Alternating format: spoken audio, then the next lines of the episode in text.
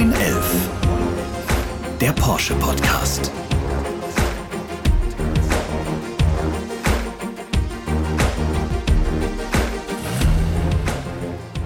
Herzlich willkommen zu einer neuen Folge von 911, dem Porsche Podcast.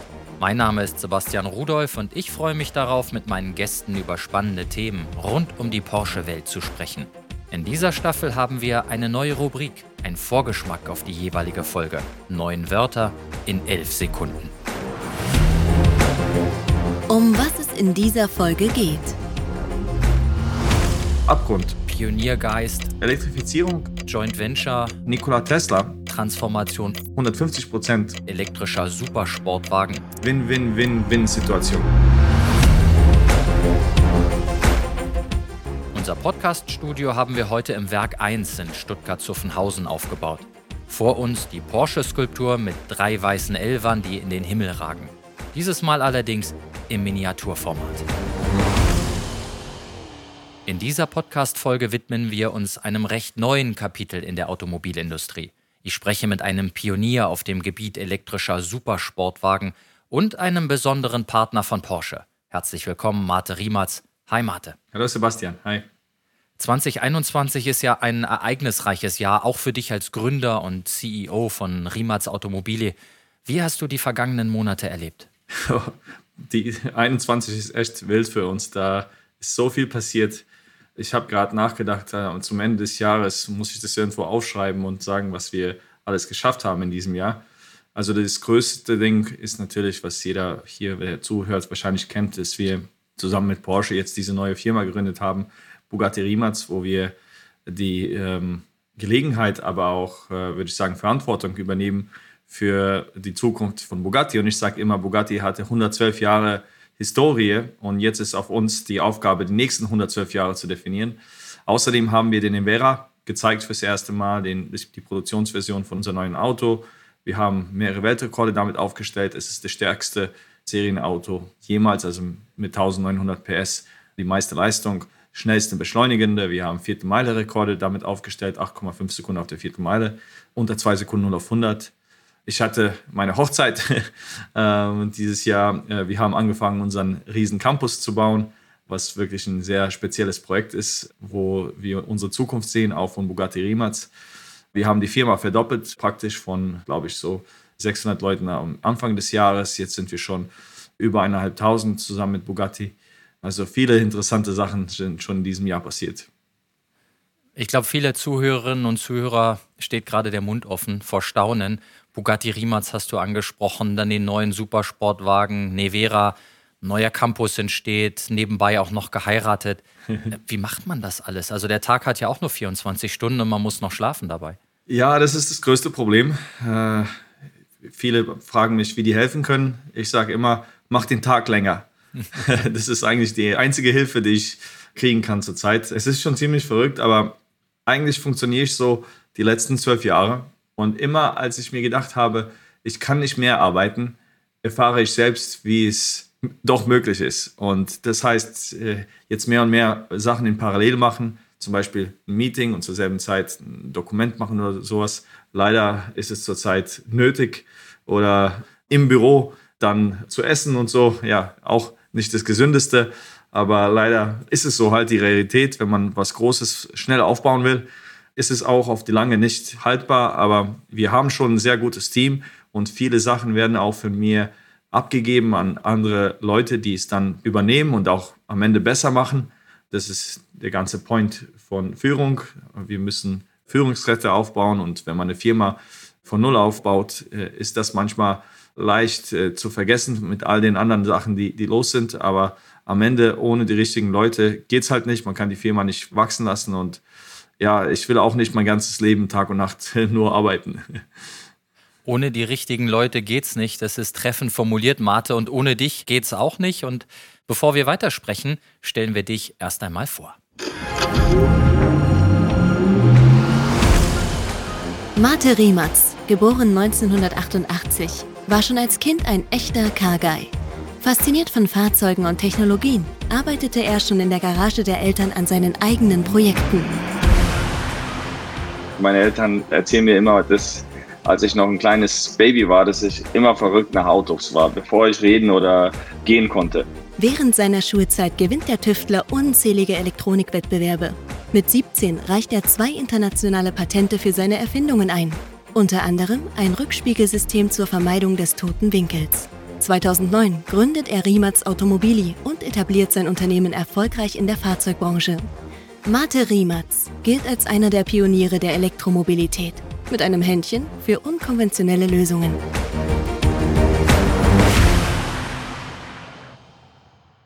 Ja, das war interessant zu hören. Einer der Pioniere der Elektromobilität. Lass uns wissen, was fasziniert dich an Elektromobilität? Ich sage immer, wir haben noch sehr, sehr viel vor uns und wir haben erst angefangen. Also Erfolg ist noch vor uns, jede Menge Arbeit auch noch vor uns. Also ich mag nicht uns feiern, als ob wir schon, sage ich mal, erfolgreich wären. Das kommt in den nächsten Jahren hoffentlich bald.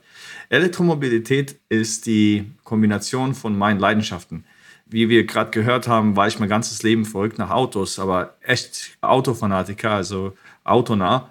Und nicht nur Elektroautos, sondern ich liebe alle Typen von Autos. Vor allem auch Verbrennungsfahrzeuge. Also ich denke, dass nicht nur Elektrofahrzeuge in der Zukunft Sinn machen, sondern auch andere Antriebsformen. Und in der Highschool äh, war ich in diesen Elektronikwettbewerben unterwegs. Ich habe viel in meiner Garage gemacht und so weiter. Und ich war geboren in Kroatien, wo auch Nikola Tesla herkommt. Er hat ja den Elektromotor erfunden. Und ich war immer fasziniert mit Nikola Tesla und über seine Erfindungen habe ich viel gelesen. Und ich habe mich immer gewundert, wieso keiner ein interessantes Auto aufbaut mit den Sachen, die der Elektromotor so viel besser machen kann als ein Verbrenner.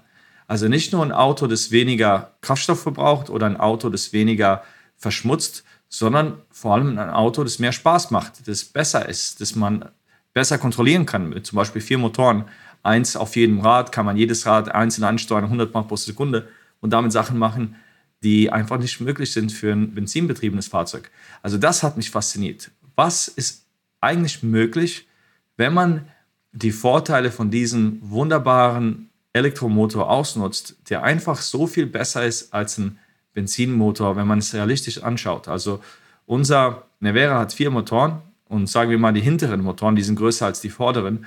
Also ein Motor hat 500 Kilowatt, was über 600 PS ist, in 45 Kilos und 900 Newtonmeter, 18.000 Umdrehungen. Also 45 Kilos für so eine Leistung würden bei einem benzinbetriebenen Motor wahrscheinlich über 200 oder 250 Kilo sein. Also mich hat es fasziniert, was möglich wäre, wenn man ein Auto um diese Idee herum entwickeln würde. Und das ist, was ich die letzten zwölf Jahre gemacht habe. Also der Nevera ist eigentlich das Resultat davon.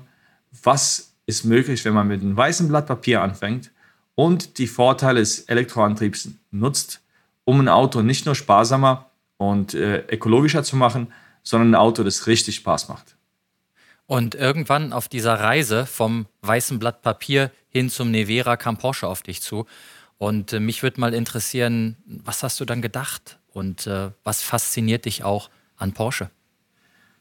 Ja, ich denke, das war wahrscheinlich der größte Meilenstein der Geschichte der Firma. Also, ich habe die Firma in Kroatien angefangen und viele haben mich gefragt, wieso in Kroatien? Ich sage denen immer, ja, wieso ist Porsche in Stuttgart? Oder wieso ist Ferrari in Modena? Ja, weil äh, Ferdinand Porsche halt in Stuttgart angefangen hat. Und äh, ich habe einfach in Zagreb angefangen und ich hatte keine anderen Gelegenheiten hier. Wenn ich damals eine Gelegenheit gehabt hätte, in Porsche zu arbeiten als äh, 20-Jähriger, ich hätte nie die Firma angefangen. Das wäre für mich die Erfüllung aller meiner Träume. Und äh, ich habe halt die Firma damals angefangen und mit den Autokonzernen zu arbeiten, vor allem mit Porsche, das wäre für mich das ultimative Ziel gewesen. Und als wir damals angefangen haben, mit Porsche zu reden, also das war schon ein Riesending für mich. Also, weil ich in Kroatien war, kannte ich halt keinen aus der Industrie. Nicht mal jemanden, der dort arbeitete. Und für mich war es eine große Ehre, überhaupt jemanden kennenzulernen, der in der Autoindustrie arbeitet. Und ich war halt so äh, neugierig, dass ich alles gefragt habe, wie das Ganze funktioniert, wieso man das macht oder, oder das macht. Ich habe halt alles wie ein Schwamm aufgenommen, weil es so interessant für mich war. Und ähm, als Porsche dann das Interesse gezeigt hat, in die Firma zu investieren, war das natürlich ja, äh, die, die, das größte Highlight für mich. Und äh, als es dann äh, soweit war, war es, würde ich sagen, der ultimative Stempel, dass unsere Firma was wert ist, dass was wir machen ähm, Sinn macht und wo andere dann auch viel detaillierter hingeguckt haben und sehr interessiert waren, ah, okay, was geht da in Zagreb ab? Wieso hat Porsche jetzt in diese Firma investiert? Und dann, was viel wichtiger noch ist, die Zusammenarbeit, die daraus gekommen ist. Also wo eine super erfolgreiche, traditionelle, große Automobilfirma mit einem kleinen Startup aus Kroatien zusammenarbeitet und wie die Vorteile hin und zurück gehen, wo wir viel von Porsche lernen und hoffentlich auch viel an Porsche zurückgeben. Und ich denke, das ist eine Symbiose, die sehr gut funktioniert hat.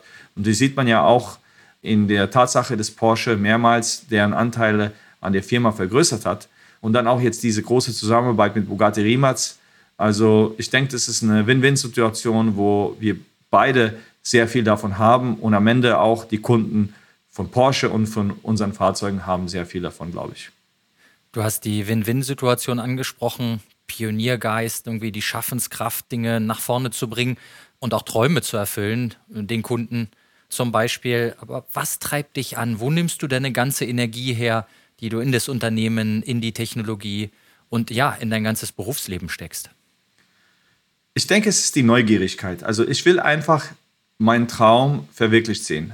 Also was im Kopf als eine Idee ist, dass es am Ende dort in Carbon und in Blech und was auch immer steht weil ich wirklich sehen wollte, zum Beispiel vor zwölf Jahren, wie sieht so ein Auto mit vier Elektromotoren, das über 1000 PS hat und nur mit Batterie angetrieben ist, wie sieht es aus? Wie, wie fährt es sich? Was ist alles möglich? Und ich habe alles drumherum gemacht, um das zu verwirklichen. Und das hört sich vielleicht simpel an, einfach ein Auto bauen. Aber was alles darum passieren muss, ein Team aufzubauen, die Finanzierung hinzukriegen, Produktionskapazitäten, die Prozesse, die Entwicklung, Zulieferer, Lieferkette, äh, Public Relations, Investoren, all, all, das zusammenzubringen, das ist halt eine Riesenaufgabe. Und nur weil, glaube ich, das Ziel so interessant war und es mir am Herzen liegt, habe ich dann auch immer weitergemacht, auch wenn es komplett ausgangslos äh, schien. Weil wir waren die meisten Jahre unserer Existenz, waren wir am Abgrund oder eigentlich schon in der Insolvenz, technisch gesehen. Wir hatten die meisten Monate nicht das Geld auf dem Konto, um den, den nächsten Gehalt zu zahlen. Und das ist halt super stressvoll. Also du arbeitest Tag und Nacht und weißt nicht, ob du deine Leute nächsten Monat bezahlen kannst oder ob du die Miete bezahlen kannst und die Zulieferer. Bist auch manchmal spät mit Zuliefererzahlen und so. Und das war immer sehr, sehr stressvoll. Zum Glück hat sich das geändert. Jetzt sind wir eine andere Firma. Aber um das durchzuhalten, ich denke, man kann das nicht machen, wenn man es einfach macht, um eine Firma aufzubauen, wenn man das macht, um Geld zu verdienen. Es gibt viel leichtere Wege, um das zu machen.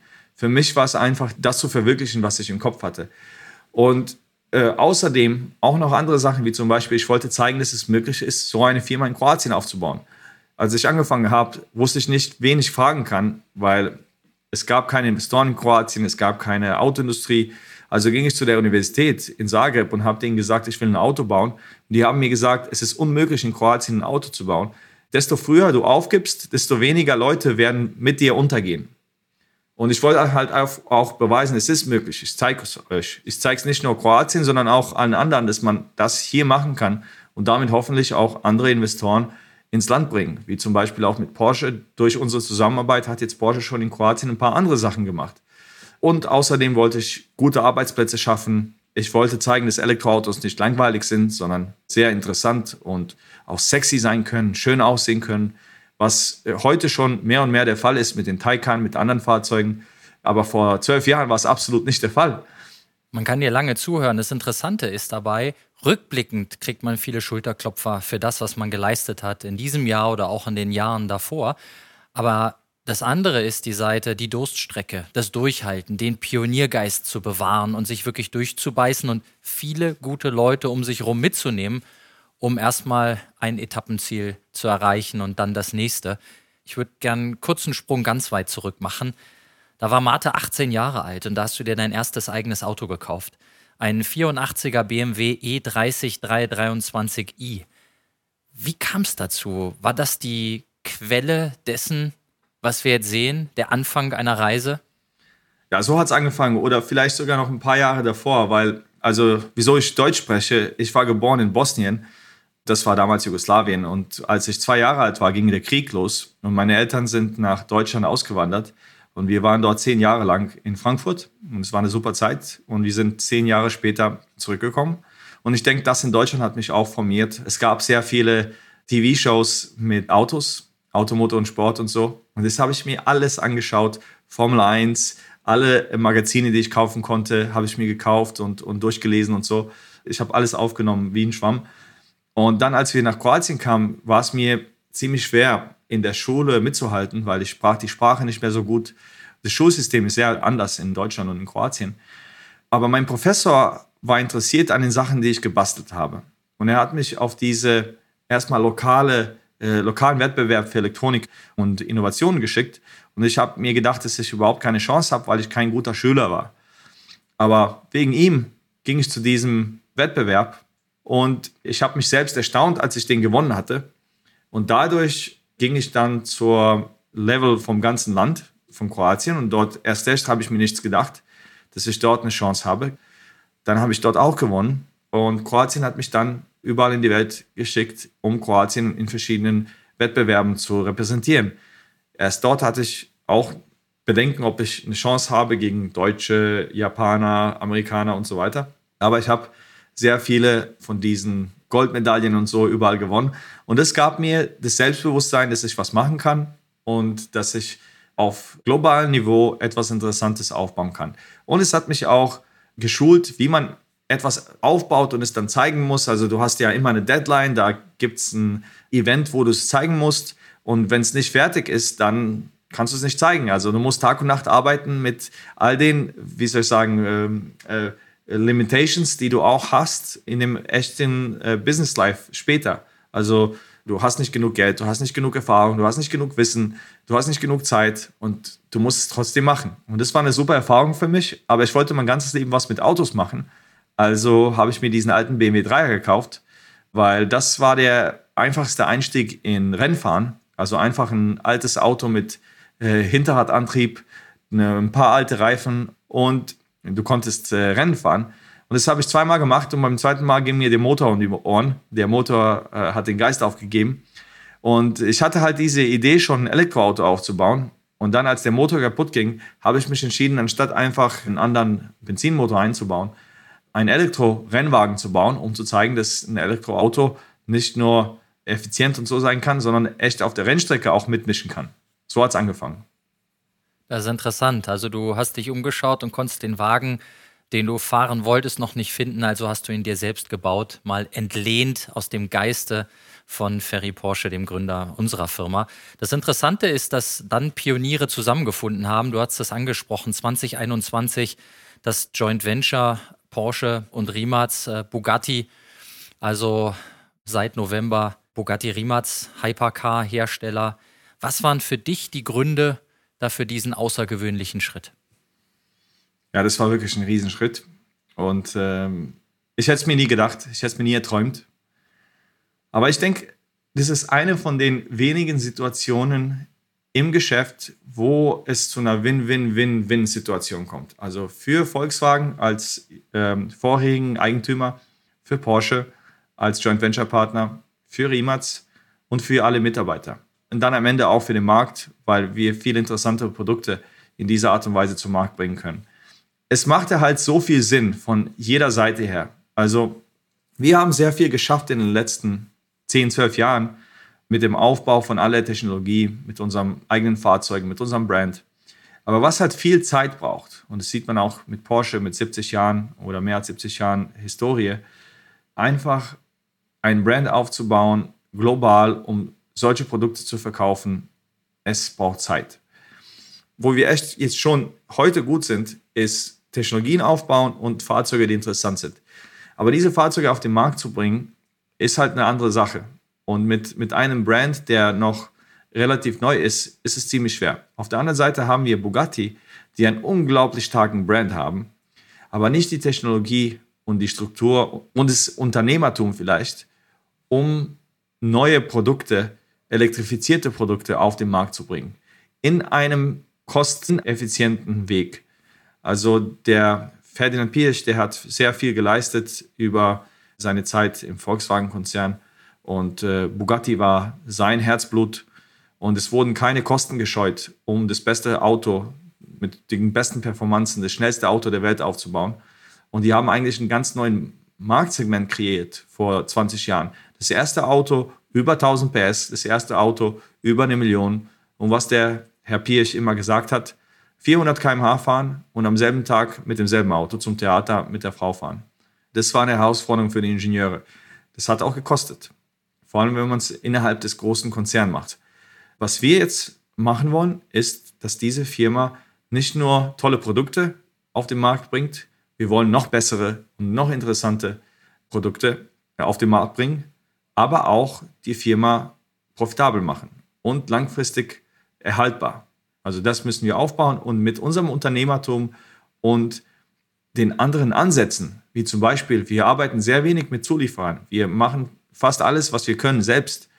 Und wenn man zu den großen Zulieferern der Autoindustrie geht und die nach, keine Ahnung, ein Infotainment-System fragt oder Kühlsystem oder Türschloss, banale Teile, kostet jedes Teil Millionen in der Entwicklung. Und dann wird die Entwicklung von so einem Fahrzeug jetzt schnell in die Milliarden. Das kann man sich nicht mehr leisten, wenn man nicht mehr von der Finanzierung vom Volkswagen-Konzern abhängt. Und ich denke, für Volkswagen war es sehr wichtig, sich an der Elektrifizierung der Volumenmodelle fokussieren zu können. Und mit uns haben die, glaube ich, das richtige Heim für Bugatti gefunden. Also wir werden uns 100 Prozent, 150 Prozent äh, und ich persönlich meines Lebens in diese Firma investieren, um sie richtig erfolgreich zu machen, um super interessante Produkte zu entwickeln. Volkswagen hat auch was davon, die können sich konzentrieren auf deren Hauptgeschäft und sicher sein, dass Bugatti in guten Händen ist. Und zusammen mit Porsche werden wir es in eine Erfolgsgeschichte transferieren, nicht nur von den Produkten, aber auch finanziell. Wir sprechen gleich weiter und bevor wir das tun, hören wir uns erst einmal ein paar Fakten zu Rimac Automobili und der besonderen Verbindung zu Porsche an.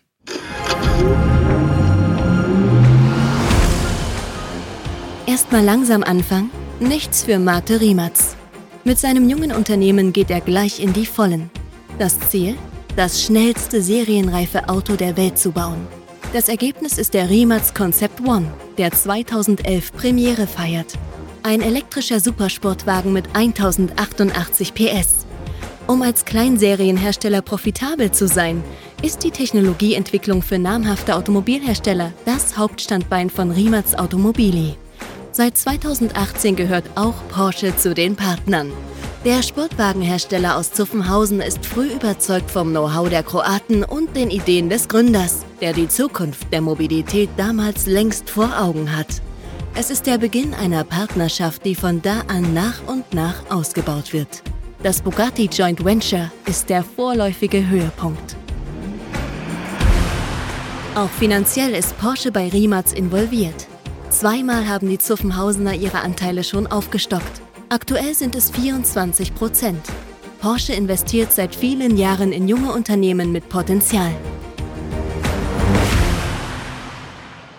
Ja, Marte, wenn man deine Geschichte hört, die du erzählst, von vielen Erfolgen, allerdings auch von vielen Misserfolgen, dann fragt man sich, hattest du auch mal eine Angst zu scheitern? Hattest du Sorge, dass es nicht weitergeht? Du hast ja erzählt, dass man dann Gehälter nicht mehr zahlen konnte. Da gibt es einen Punkt in deinem Leben, wo du sagst, hat das alles Sinn, was ich mache und wie bist du dann damit umgegangen? Ah ja, natürlich. Es ist ja, man sagt ja, Unternehmertum ist ja eine Achterbahn. Also es gibt äh, gute Tage und vielleicht schon am nächsten Tag denkst du, oh, das ist alles zu verrückt oder zu schwer, zu unmöglich, das geht nie. Und es gab sehr viele äh, Momente, wo, wo ich mir echt gedacht habe, okay, das war's jetzt. Wir, wir müssen die Tür zumachen, allen Mitarbeitern sagen, das war's, danke für eure Arbeit, aber es geht nicht weiter. Aber wir haben immer irgendwie uns durchgerungen, weitergemacht und weitergemacht, auch wenn viele vielleicht gesagt hätten, es macht keinen Sinn mehr, lass es los, du gehst nur tiefer in die Grube. Aber ich habe immer weitergemacht. Ich hatte ein paar Situationen, die echt schwer waren, wo ich gedacht habe, okay, das war's jetzt. Auch mit all den mit dem Kopf durch die Wand und so und weitermachen, wenn alle sagen, es macht keinen Sinn mehr, aber trotzdem, jetzt macht es echt keinen Sinn mehr. aber wir haben irgendwie immer einen Weg gefunden, zu überleben und so. Und ja, jetzt, jetzt bin ich froh, dass wir durchgehalten haben und dass meine Mitarbeiter auch in den schweren Zeiten mit mir waren, wo es monatelang nicht klar war, ob die Firma überlebt. Und da war ich super transparent mit den Mitarbeitern und habe denen gesagt, guck mal Leute, ich weiß nicht, was passieren wird. Ich mache alles, was ich kann. Ich werde euch alles sagen, aber ich weiß nicht, was los sein wird. Und äh, wir waren in, in diesen Monaten vielleicht zwei, drei, ein paar Tage spät mit Gehältern, also zwei, drei Tage oder vier Tage spät mit Gehalt auszahlen. Und einen Tag davor wusste ich noch nicht, ob wir es überhaupt schaffen, den Gehalt zu zahlen oder nicht. Also das war echt verrückte Zeiten. Und was ich mir da gedacht habe damals, ist, dass alle, die können einfach weggehen werden und die Firma verlassen werden. Aber auch wenn wir damals nicht so klein waren, wir waren so 150, 200 Leute schon, haben die Leute dazugehalten. Es gab schon einige Situationen wie diese, wo, wo es ausgingslos schien, aber wir haben es trotzdem irgendwie überlebt. Wenn wir diese Zeit mit dir nochmal so durchleben, da frage ich mich, schaltest du auch mal ab und wenn ja, was machst du dann? Ja, eigentlich nicht. Ich habe keine Hobbys oder so. Ich bin 100% in der Firma und ich musste einfach diese Entscheidung machen, dass wenn ich diese Firma bauen will, dann muss ich die Firma über mich stellen dass die Firma wichtiger ist als ich und als mein Privatleben. Meine Frau kennt mich schon seit 17 Jahren. Sie wusste genau, was sie sich einlässt. Wir waren jetzt auf unserem Honeymoon, äh, Flitterwochen. Und das war das erste Mal, dass wir, seit wir uns kennen, außerhalb von Kroatien wohin gehen, was nicht Geschäft ist. und ja, also ich habe mich damit abgefunden, dass jetzt und die letzten Jahre und vielleicht noch die nächsten paar Jahre einfach die Firma in Fokus sein wird. Ich will auch natürlich Kinder haben und das will ich auch bald haben und ich will nicht, dass meine Kinder mich nur äh, einmal pro Monat sehen oder sowas. Das muss sich auch ändern. Aber zurzeit ist halt die Firma 100% Fokus und im Vordergrund. Und die Firma ist Teil der gesamten Automobilbranche, die wiederum in einem Umbruch steckt. Ja, wir haben über Elektromobilität gesprochen, auch über andere Antriebe. Was sind für dich entscheidende Faktoren, die ein Unternehmen, ob groß oder klein, in dieser Phase der Transformation voranbringen oder auch stark machen? Wir sehen ja, dass zum Beispiel so eine Zusammenarbeit wie zwischen Porsche und uns wäre undenkbar vor 15 Jahren. Dass äh, so eine starke Firma wie Porsche, die die besten Sportwagen der Welt baut, überhaupt sagt, okay, wir können was von einem kleinen Startup aus Kroatien lernen. Oder es macht überhaupt Sinn, zusammenzuarbeiten. Und das sehen wir jetzt auch mit Bugatti Rimac, also Volkswagen, die größte Firma in Europa, der zweitgrößte Automobilhersteller der Welt, hat eine Partnerschaft mit einer kleinen Firma gemacht. Und ich denke, das ist super, diese offene Zusammenarbeit und versuchen, Win-Win-Situationen zu finden, anstatt sich nur an sich selbst zu fokussieren und innerhalb der Firma zu schauen. Ich denke, das ist sehr interessant und kann auch viele Gelegenheiten für andere öffnen was äh, jetzt die, den Umbruch geht, also Elektrifizierung, glaube ich, da hat sich sehr, sehr viel getan in den letzten zwei Jahren, vor allem in 2021. Nicht nur in der Autoindustrie, sondern überall. Also wenn ich jetzt über irgendein Projekt rede oder neue Location oder irgendeine Konferenz, irgendwas, immer ist Sustainability im Fokus. Immer wird darüber jetzt geredet und nicht nur in Kalifornien oder, oder nur in Deutschland, Sogar hier in Zagreb war ich vor kurzem auf einer Konferenz und alles, worüber die geredet haben, war Solar, Hydrogen, Zero Emissions und so weiter. Also Themen, die vorher überhaupt keiner angesprochen hat. Und ich frage mich, was ist passiert in den letzten Jahren? War das Greta? War das Covid? Oder wieso haben sich jetzt die, die Sachen so schnell geändert?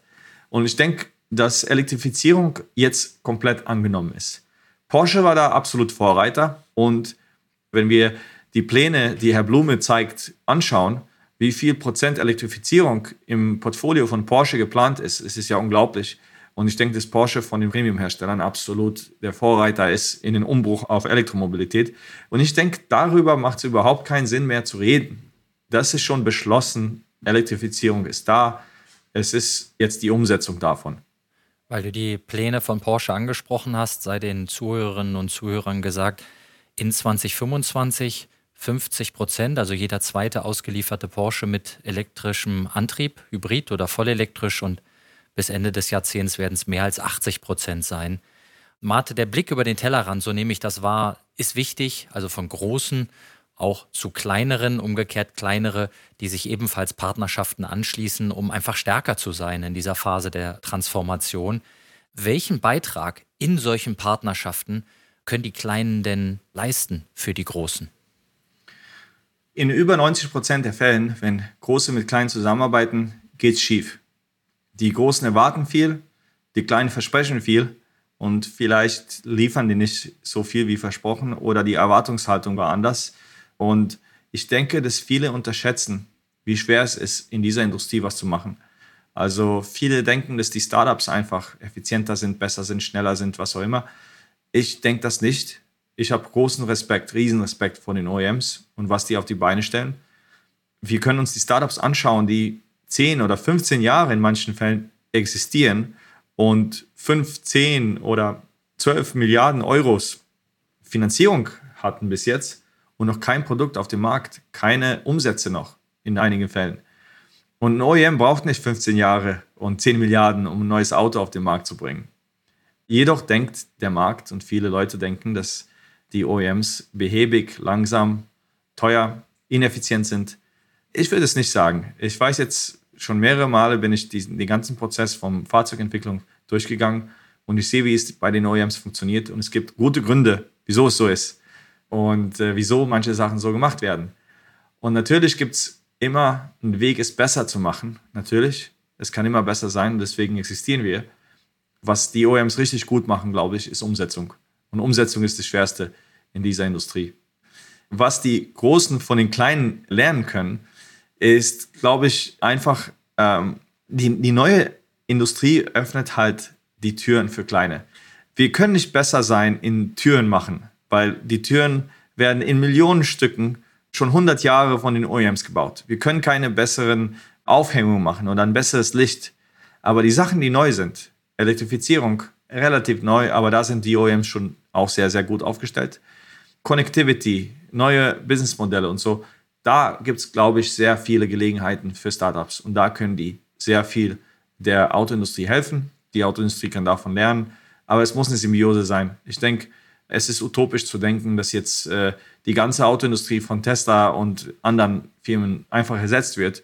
Dafür ist es eine zu große Industrie, die, die größte Retail-Industrie der Welt. Das sind äh, Tausende von Firmen, Millionen von Leuten, die davon abhängen und in dieser Industrie tätig sind. Und das wird sich nicht komplett auf den Kopf stellen.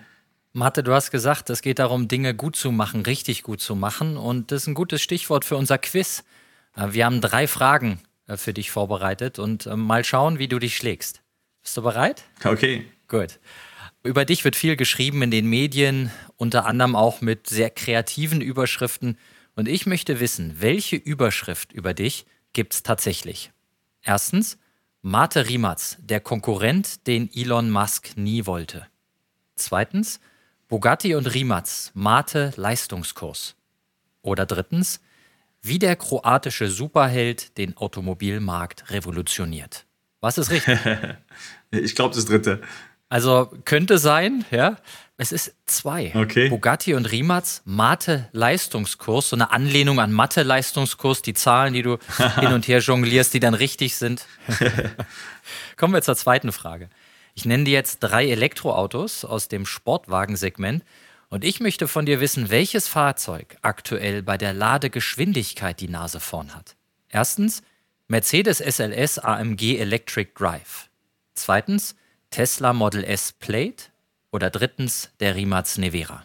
natürlich, der Rimac Nevera mit 500 kW.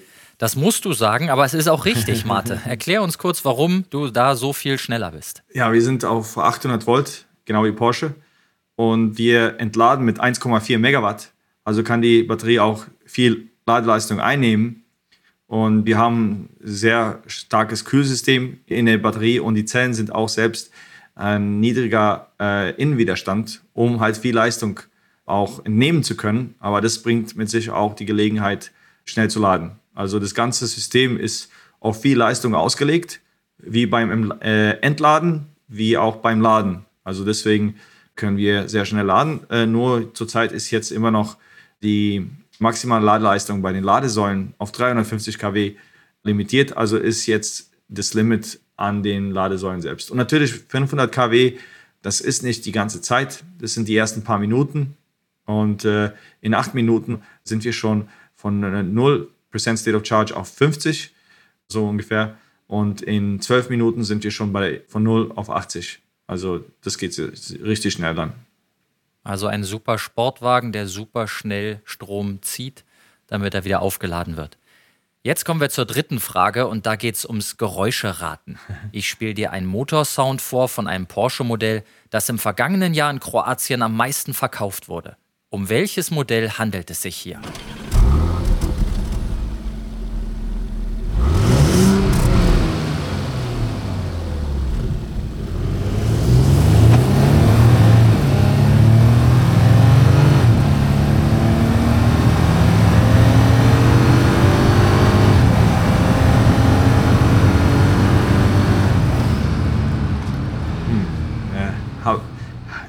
Der Sound war nicht so klar. Ich denke nicht, dass es ein Boxermotor war. Hört sich nicht wie ein 911 an.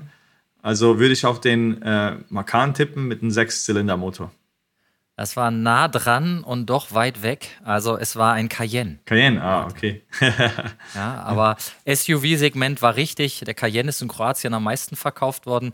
Schauen wir mal, wie der vollelektrische Taycan dann versucht aufzuholen. Vielen Dank erstmal fürs Mitspielen. Eins von drei nur. also eins von drei nur. Im äh, geschäftlichen Umfeld hast du eine höhere Trefferquote, ja. aber es waren noch keine einfachen Fragen. Ja? Und jetzt seid ihr dran, liebe Zuhörerinnen und Zuhörer. Auch in dieser Episode unseres neuen Elf Podcasts könnt ihr wieder etwas gewinnen.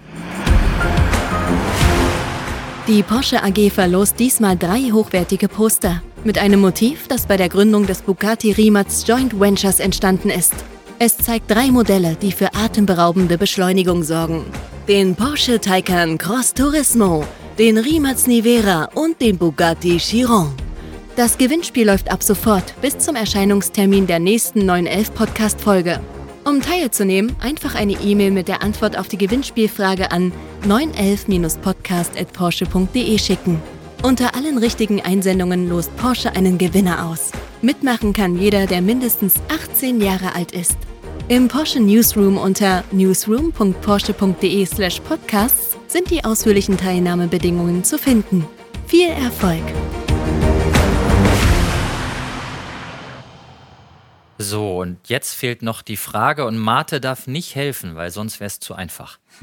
Wie viel PS bringt der Rimac Nevera auf die Straße?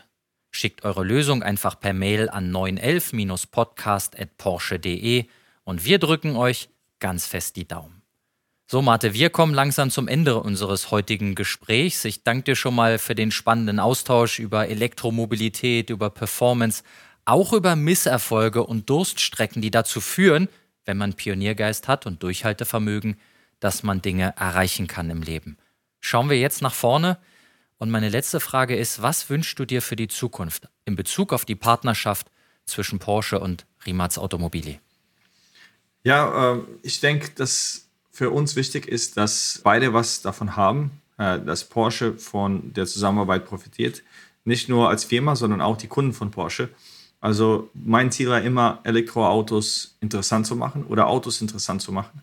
Und das hoffe ich, dass wir einen kleinen Beitrag dazu tun können, dass zukünftige Porsche-Autos nicht, also jetzt zur Zeit sind die super interessant und die, würde ich sagen, das Portfolio in der Industrie, das am meisten Spaß bringen kann. Und dass es auch in der Zukunft so wird. Und ja, da hoffe ich, dass eine Zeit kommt, wo wir interessante Sachen auf die Beine stellen können. Also die nächsten Jahre werden auf jeden Fall, glaube ich, sehr interessant sein. Das sind schöne Schlussworte, eine interessante Zukunft und einen Beitrag leisten, Menschen Freude zu erhalten oder auch künftig Fahrspaß zu ermöglichen. Also Marte, vielen Dank. Die Zeit ist verflogen, es hat großen Spaß gemacht. Danke dir, Sebastian. Ja, liebe Zuhörerinnen und Zuhörer, abonniert und bewertet uns, gebt uns Feedback und Anregungen an 911-podcast.porsche.de. Vielen Dank fürs Zuhören, bleibt gesund und bis bald. Tschüss.